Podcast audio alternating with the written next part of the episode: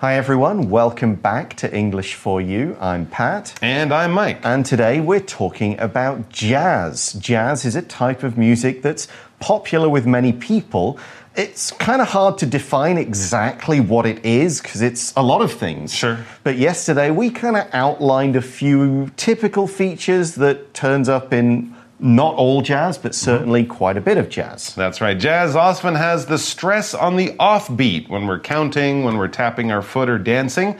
This is what we're talking about. The stress on the offbeat means that the stress will be in the second and fourth beats in a four beat music measure. Often with pop music, it might be on the first and the third beat, whereas jazz, it's on the second and fourth more frequently. Right. Jazz can also include improvisation, where melodies are just made up on the spot. They Yeah. just kind of go off and do a little bit of a tune that isn't in the original song plan because that's how they're feeling. Even the artist who recorded it might play a version that's very different from the one they, you know, put on the record years ago or even the day before because they just feel like playing it in a different way. And another thing that they might use to make the music more expressive, more emotional is feature bent notes where a note that's higher or lower than expected is played on purpose. And this often is done to sort of copy the sound of a singer's voice because ah. people when they sing, they often kind of slide notes around to get a bit more of an emotional feel to the song. Okay, and all of these things help jazz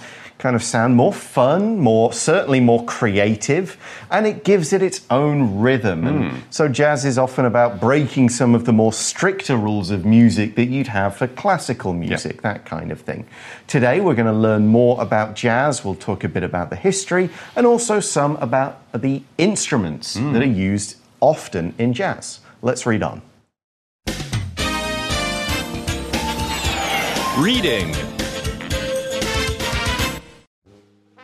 An introduction to jazz music. Jazz music was created by African American musicians around the turn of the 20th century in New Orleans, U.S. It grew out of blues and ragtime music. By the 1920s, it had become popular all over the U.S. Jazz has complex chords and a focus on improvisation which draw in many musicians. Let's take a look at some typical instruments used in jazz music. Saxophone. This wind instrument is popular for performing melodies and harmonies. Trumpet, a brass instrument with a sharper and more focused sound. Drums. Often the player will use brushes instead of regular sticks for a softer sound. Double bass. The double bass provides a solid foundation for the song. Piano. On the piano, musicians need to communicate a strong sense of rhythm in their playing. Guitar. Jazz guitar is much quieter than rock guitar. It also helps communicate the rhythm as well as guide the musician who is playing the melody. If you haven't already listened to jazz, you should give it a try. You'll be tapping your feet in no time. All right, so as we're talking about this music style, let's talk about some of the history. And One of the basic questions where and when was jazz first played? Well, we have a basic answer. Jazz music was created by African American musicians around the turn of the 20th century in New Orleans, US. And that's in the, of course, in the state of Louisiana, hmm. down in the south. This is at the turn of the century. Now, that could mean at the turn of any century, because a century is just a period of 100 years. The turn of the century, when we think of that or read it in a history book, usually that means around da da da 98, 99 into the next uh, set of set, the next century, the 0001, 02, 03. So, turn of the century we're talking about here, the 1890s, probably up to the 1910s. From the 18th, or sorry, from the 19th to the 20th century, or from the 1800s to the 1900s. Y2K, which of course was 20 years ago, that was the turn of the next century, the most recent century. So 1990s, the 2000s, that was the turn of another century. Right. Of course, the sentence we gave you is a very simple part of the Right. story. The history of jazz could fill and has filled many, many Sure. books. We've got a bit more information here. We see in the article it, so jazz Mm-hmm. music, grew out of blues and ragtime music. So those Mm. are two different musical genres that were both around a little bit earlier, and jazz kind of formed out of that, grew out of those different styles Mm-hmm. as people added things and tried to do different stuff. Let's look at the phrasal verb grow out of. To grow out of something, this phrasal verb means to evolve from something. You use it to show something's starting point, and it kind of explains how it took parts of what it grew from, but then developed off on its own way to become its own thing. Okay, you might talk about different sports which grew out of something else. Soccer has been around for a long time, but the football that's played mostly in the US grew out of different types of soccer and different ways that people played that. One of the musics we mentioned, one of the genres we mentioned is ragtime. Ragtime is music that has a kind of ragged rhythm. It doesn't follow that simple rhythm, it's a bit more ragged. It goes kind of all over the place. So we've got jazz kind of mm-hmm. arriving in the late 1890s, early mm. 1900s, and 1910s. That's right. But it became very well known, very famous, and very popular. So by the 1920s, it had become popular all over the US. And this hmm. kind of followed a lot of the, the train routes, right? Mm-hmm. It went up to Chicago, over to New York, the big cities, and then to the smaller places. And soon everybody was playing jazz. And they had sort of local uh, centers for it St. Louis, Kansas City, out west, and LA. And different styles of jazz started to kind of follow along with that as more and more people put more creativity into this very free style of music. Okay, so that's a bit of the history. Let's talk some more generally about jazz. We see jazz has complex chords and a focus on improvisation, like we said yesterday, which draw in many musicians. So, both of these things, this kind of complexity, this idea that you can get creative, this really is attractive to people who play music. It's like, I mm. don't need to keep playing the same songs, I can get a bit different, I can try new stuff. Mm. A lot of people like that.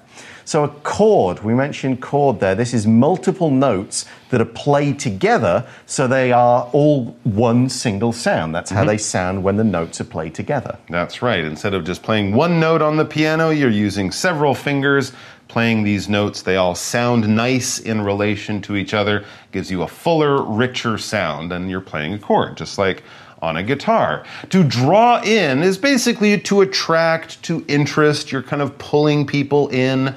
Um, it's something that will mean it's attractive, it's desirable, it's very interesting. You know, if you're a salesperson and you are trying to sell something outside on the street, you want to draw in a crowd, get more people to come over and listen to you. Maybe you'll find a customer, or the smell from a restaurant or a bakery might draw mm. in the customers. It's attracting people because they're like, ooh, that smells good. I'm going to go buy some of that. All right, now let's talk about how you make the jazz. Mm, with difficulty, it seems, based on what we've learned. You need the right tools. Yes, as the article says, let's take a look at some typical instruments used in jazz music. Now, we're not going to give a full list here. No. of all the different ones because you could basically use anything. Pretty much. Yeah, but an instrument, of course, is something, a tool, you could almost say a machine for making sounds and making music. Okay, so this is all different types from the string ones like guitars and violins mm-hmm. to things you hit, things mm-hmm. you blow into, things that are made of metal, things that are made of wood, and even like modern instruments. You'd be using a lot of computers, Sure. keyboards, synthesizers, that kind of thing. So we might ask, what instrument is Yo Yo Ma famous for playing? Ah, okay. He's famous for playing the cello. The cello. Right, which is a big violin, basically. All right, so let's look at some of the instruments you'll find more frequently in jazz music because there are some differences between jazz and classical, especially. And here's one saxophone. Yeah, you'll find the saxophone used in jazz a lot, hmm. whereas in classical music, it's, it's less common. It was Right. much more modern instrument, but it's very popular in jazz. This wind instrument is popular for performing melodies and harmonies. It's often a lead instrument. That's sort of maybe the band leader, maybe the person who plays the first solo, and it will certainly be playing a lot of the main melodies. And of course, people like John Coltrane and mm. Charlie Parker are very famous for playing the saxophone, along with many, many others. But yes, many jazz bands will feature a saxophone. Let's talk about this word harmony. And we had this word harmony. Now, this is a noun, and harmony is basically where those notes that we're playing, they sound good when put next to other notes. Different notes, but they are joined in in a way that makes our brain very, very happy. When we play a chord, for example, we're not just playing one note, we're probably playing at least four notes, but we're not just picking any key, any note to play on the piano. No, we're playing the notes that sound good in harmony. They sound good together when they're played together at the same time.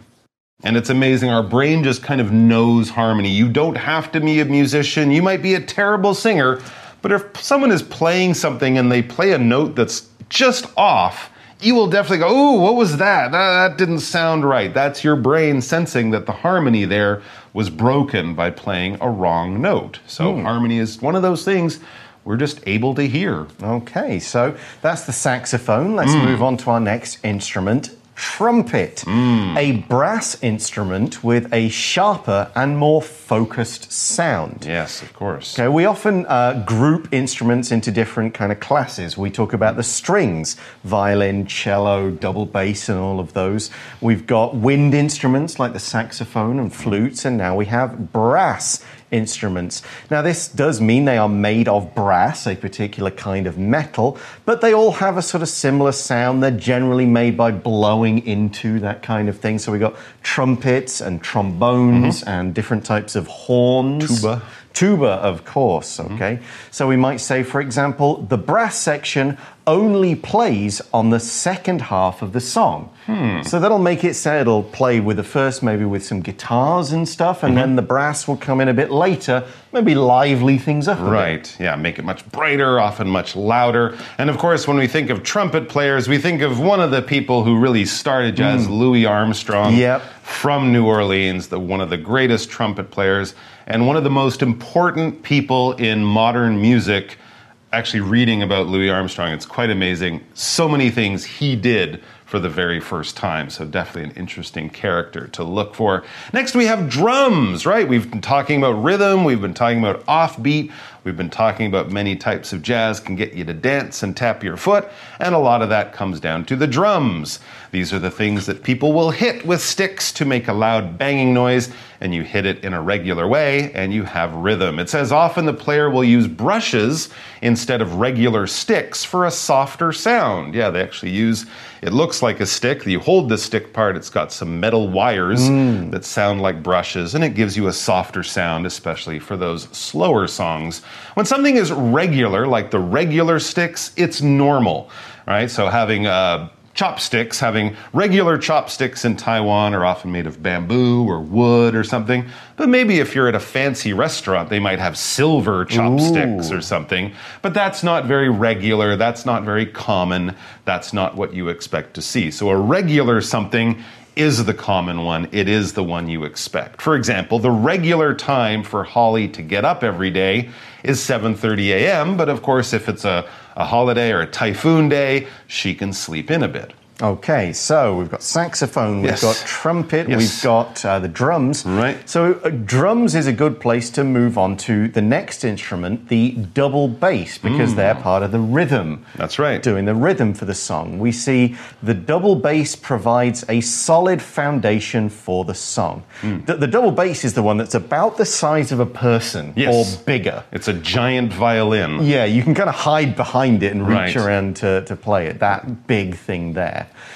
So here we're talking about it giving a solid foundation for the song. Now, here we don't mean solid like a stone is solid, Mm-hmm. it's just this big, thick thing, but we mean it in the way that it can be trusted, you can depend on it, Right. it's going to do the job, and you can build on top of it. Not literally build like putting things, but you can layer other sounds on top of the double bass Hmm. because it gives such a solid foundation to what's going on. Okay. It's you know very easy to kind of follow the rhythm with it and so on. For example, you might say it's a pretty solid laptop. I've had it for four years and I've never had a problem with it. We don't mean it's a big, thick brick of a laptop. It could be, It could that's be. not what we're talking about. No, we mean it's reliable. It always works. It does what I want it to do. It's not breaking down. It's not sometimes working slowly for no reason. It's just a very good, reliable laptop that does the jobs we need it to do. So here we've got a foundation Hmm. for the song. What do we mean here? Well, it's kind of like the floor. Uh, when we're talking about putting up a new building, you would want a solid foundation, right?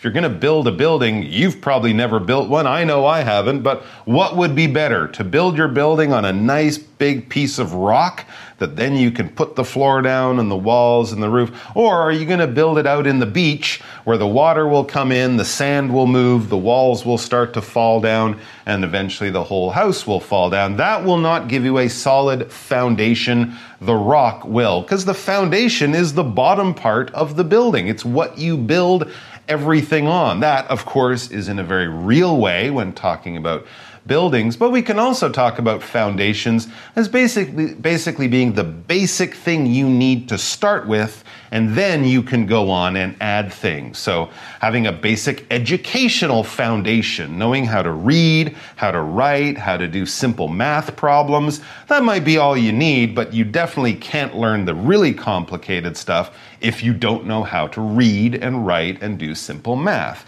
So that that's another idea for a foundation. It's the basic stuff and then you can go on and get more complicated and move on from that, but without the foundation, you're in trouble. Yeah, so the foundation is it the rhythm, the melody, or a bit of both? here? Both, but definitely the melody because otherwise no one knows when to change, no one knows when to begin and end, and the song will kind of feel like it doesn't have a direction. Okay, so that is important to get that rhythm section in, the, Sure. the sort of the bass, the drums, and stuff. And another one that can help with that is piano.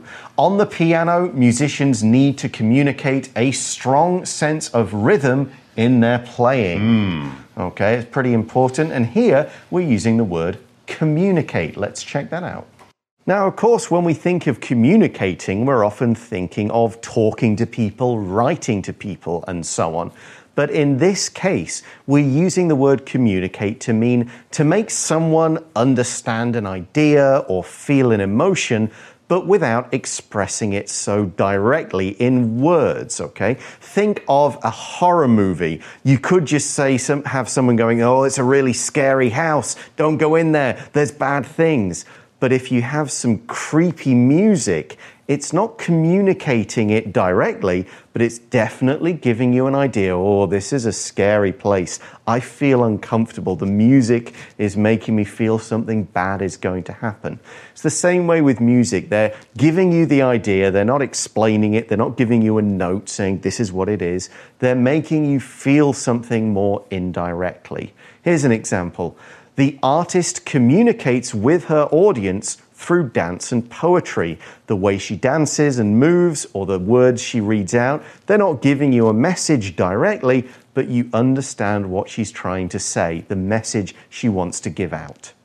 So we've had saxophone, mm-hmm. trumpet, Yes. drums, double bass, piano. What are we missing? Well, why not have a guitar in Yeah. there too? That can complement everyone quite well. It says guitar, of course, Everyone knows the guitar, the sing, six string type, is the most common one, but they come in all shapes and sizes. And jazz guitar is much quieter than rock guitar. So we're not thinking of the screaming heavy metal solos the guitar in jazz often takes the place of the piano, kind of ah. providing some backing melody as well as some rhythm along with the drum and bass.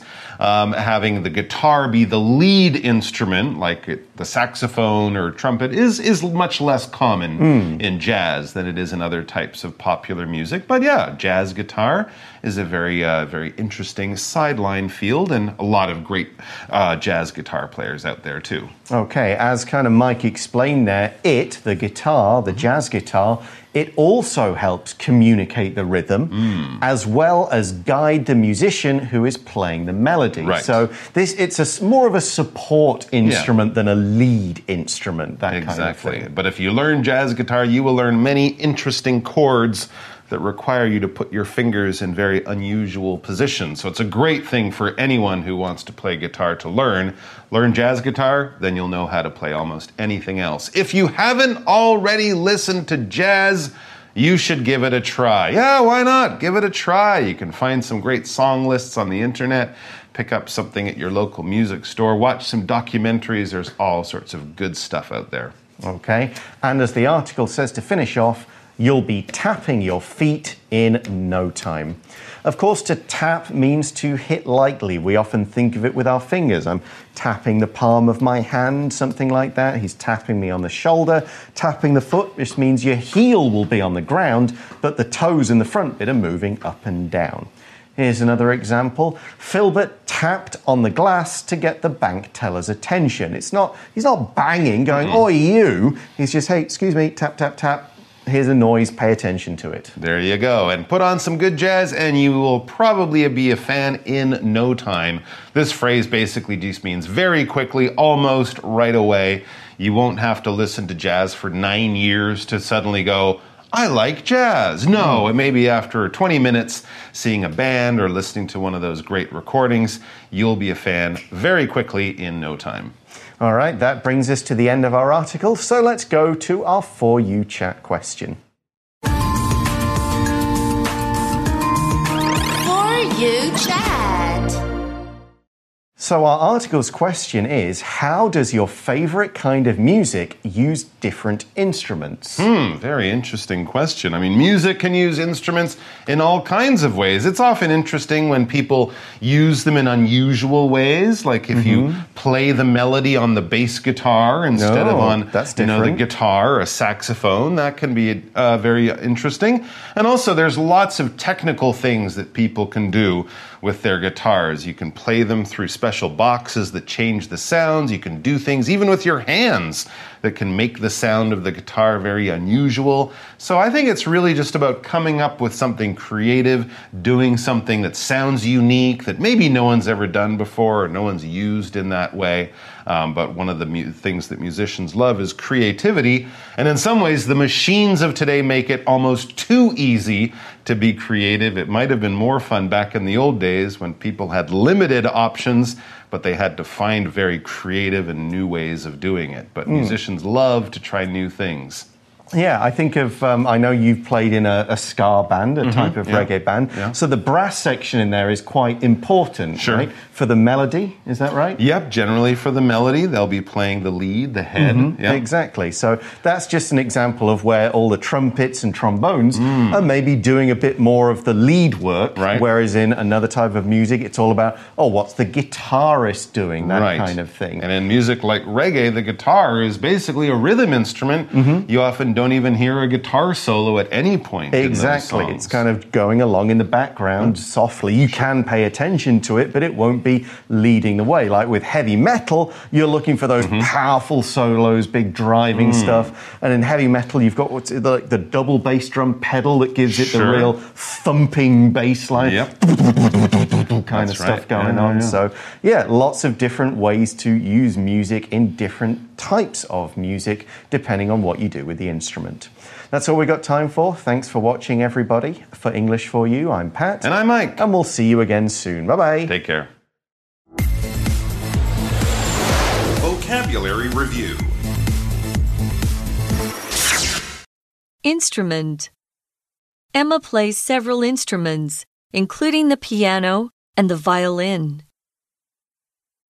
Brass. I love the loud and deep sounds that certain brass instruments, such as French horns, can make. Regular. Jake's new car looks just like a regular car. I don't know why he thinks it's so special. Solid. My friendship with Michael is solid.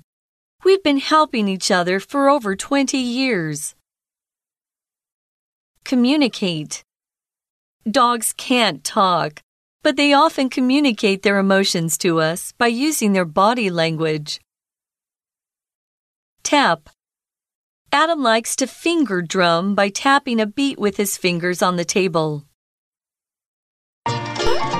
智慧小补帖。 Chord. Harmony. Foundation.